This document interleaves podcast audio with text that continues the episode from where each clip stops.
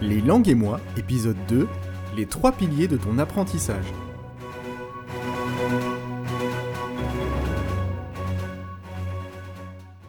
Bienvenue pour ce deuxième podcast Les langues et moi. Aujourd'hui, nous allons nous intéresser aux trois piliers de ton apprentissage. Ce sont trois impondérables pour apprendre une langue étrangère, alors n'hésite pas à écouter ce podcast jusqu'au bout. Premier pilier, la motivation. Je vais aller droit au but, la motivation constitue au moins 50% de l'efficacité de ton apprentissage. La bonne nouvelle, c'est que la motivation, ça se travaille. La moins bonne, c'est que c'est la chose la plus difficile à travailler. Alors si on devait dessiner la courbe de la motivation, on aurait d'abord une forte valeur très élevée et qui décroît ensuite au fur et à mesure du temps qui passe. Mais le problème est que la courbe de tes progrès, elle, elle n'est pas régulière, et quand elle stagne, il arrive parfois que tu perdes ta motivation. Nous l'avons vu dans l'épisode 1 des langues et moi, la motivation peut être générée par un but professionnel ou personnel, voire les deux dans certains cas. L'essentiel est de ne pas perdre de vue son objectif. Par exemple, mon objectif est de savoir tenir une conversation simple dans 6 mois, ou bien d'obtenir tel ou tel score au TOEIC dans un an. Mieux vaut se fixer des objectifs réalisables, pour ne pas dire clairement faciles, une fois atteint, il suffira de se fixer d'autres objectifs, idéalement de plus en plus audacieux. Pour entretenir ta motivation, la meilleure chose est de voir l'apprentissage de la langue comme quelque chose de ludique, et non pas une contrainte. Si tu te fais former, normalement le formateur ou la formatrice doit pouvoir t'aider à voir l'aspect ludique de ce travail. L'aspect ludique est très important. Et si tu apprends seul, il se cultive en joignant l'utile à l'agréable. Tente de trouver des supports en rapport avec tes occupations ou tes hobbies. Par exemple, si tu aimes bricoler, alors pourquoi ne pas regarder un tuto de bricolage sur YouTube dans ta langue cible? Idem pour la cuisine, le sport, les actualités, les sciences, etc., etc. Et cela va même plus loin puisque des vidéos, il y en a sur tout et n'importe quoi. Chaque pays rediffuse également ses émissions télé sur les plateformes en ligne. Tu es fan de Masterchef ou de The Voice Pourquoi ne pas regarder la version américaine ou la version espagnole si tu étudies l'espagnol? Sache qu'absolument tout peut se trouver sur Internet et qu'il y a forcément des personnes partageant tes hobbies qui parlent ta langue cible et surtout qui en parlent.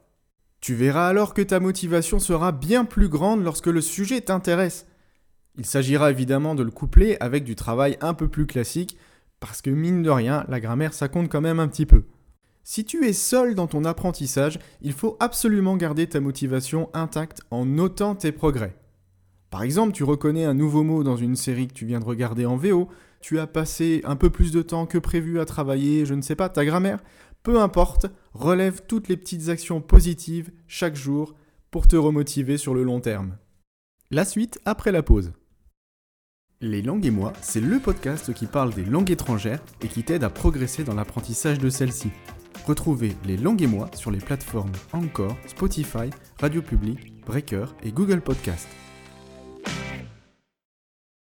Le deuxième pilier, c'est le temps. La gestion du temps est aussi très importante et va souvent de pair avec ta motivation. Tout est question de rigueur. En clair, le pilier temps ne doit pas être pris à la légère.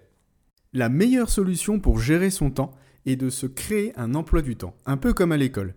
Ce qui est primordial, c'est que la fréquence dédiée à ton apprentissage soit respectée. Inutile de voir trop grand. Au début, quelques minutes par jour suffisent mais il faut que ces quelques minutes soient vraiment réalisées. Et c'est là que ça devient difficile pour nombre d'entre vous. Nous avons tous 5 minutes de disponibles par jour. Parfois, pour la petite anecdote, certains de mes apprenants me disent qu'ils n'ont même pas 5 minutes de disponibles dans leur journée. Il y a trop de travail, il y a les enfants, il y a les courses à faire, etc. etc.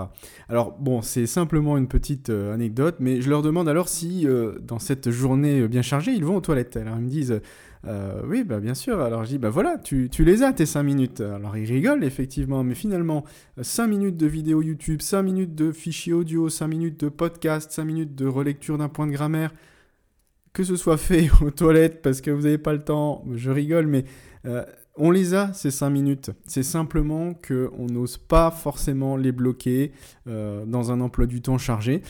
Et ces 5 minutes peuvent aussi te permettre de, de, décrocher un petit peu de ce quotidien. Et je vais même te dire que pour quelqu'un qui a des journées très chargées, faire 5 minutes de langue par jour, c'est une très très très bonne chose. Parce que cela te permet justement de décrocher un petit peu. Et 5 minutes, on les a tous. Alors, j'en entends déjà dire, euh, 5 minutes par jour, c'est pas assez. Alors, euh, ça me fait doucement euh, rigoler si vous vous êtes dit ça, parce que euh, faites déjà ces 5 minutes par jour. Et ensuite, vous verrez que c'est vraiment, vraiment difficile à garder, ne serait-ce que sur 2 ou 3 semaines. Ensuite, une fois que vous avez réussi à faire ces 5 minutes d'exposition par jour, vous pouvez régler un petit peu la fréquence et augmenter à 10 minutes par jour. Mais en tout cas, vous pourrez régler un petit peu plus votre fréquence. Troisième pilier, l'immersion. Qui n'a jamais entendu cette fameuse histoire? L'ami, le collègue d'un tel qui est parti dans un pays étranger pendant quelques années, voire seulement quelques mois, et en est revenu bilingue sans prendre le moindre cours de langue. Alors si certaines de ces histoires sont véridiques, d'autres sont peut-être un petit peu exagérées, mais en tout cas, les histoires véridiques se basent sur une seule chose, un seul facteur, l'immersion. Si tu vas vivre à l'étranger, l'immersion est forcée, ce qui pousse le pilier numéro 1, donc ta motivation, à sa limite. Oui, si tu veux te déplacer, si tu veux te nourrir, si tu veux aller travailler, si tu veux te socialiser, tu n'as pas le choix, il faut que tu utilises la langue étrangère. Le pilier temps est alors porté à sa puissance aussi maximale puisque 80 à 90% de ton temps est consacré à la langue étrangère. Voilà donc la situation idéale. En tant qu'apprenant en France, ton but est de te rapprocher le plus possible de cette situation idéale, car tu viens de le voir, c'est la plus efficace. Pour t'en approcher, il faut mettre à profit les deux premiers piliers pour essayer de recréer une pseudo-immersion. L'idéal est de te mettre en contact avec la langue tous les jours. Se mettre en contact avec la langue, cela peut être de bien des façons. Cela veut dire écouter une chanson, travailler un exercice, regarder une vidéo, lire un passage d'un livre, écrire un email ou un SMS à un contact étranger, peu importe le support, il te faut au moins un contact avec la langue cible par jour. À toi de voir le facteur temps, de le régler à ta convenance, 5 minutes par jour, 10 minutes par jour. Je recommande, euh, voilà, quelque chose de régulier. 5 minutes par jour, c'est bien meilleur que 30 minutes par semaine ou que 1 heure par semaine, concentré juste sur une seule journée, une matinée. La régularité est vraiment plus efficace. L'idéal, c'est aussi de te lever et de te coucher avec la langue cible. Par exemple, si tu apprends l'anglais, il serait peut-être très très intéressant de te lever avec la radio en anglais et de te coucher en écoutant un podcast en anglais ou simplement en lisant un bouquin en anglais. Tu verras qu'au bout de quelques jours, cette routine te paraîtra à la fois naturelle mais aussi efficace. Apprendre une langue, c'est un petit peu comme apprendre à faire du vélo ou apprendre à conduire par exemple. Euh, la première fois que tu as pris le volant, euh, tu savais pas conduire du tout. Euh, tu savais pas passer les vitesses, tu savais pas euh, regarder là où il fallait, tu savais pas faire tes contrôles, tu savais pas euh, mettre le clignotant, tu savais absolument rien. Et eh bien là, c'est pareil. Mais plus tu as refait ces gestes, plus ils sont devenus naturels. L'immersion, c'est aussi, mais surtout, de la répétition. Et voilà pour les trois piliers du succès.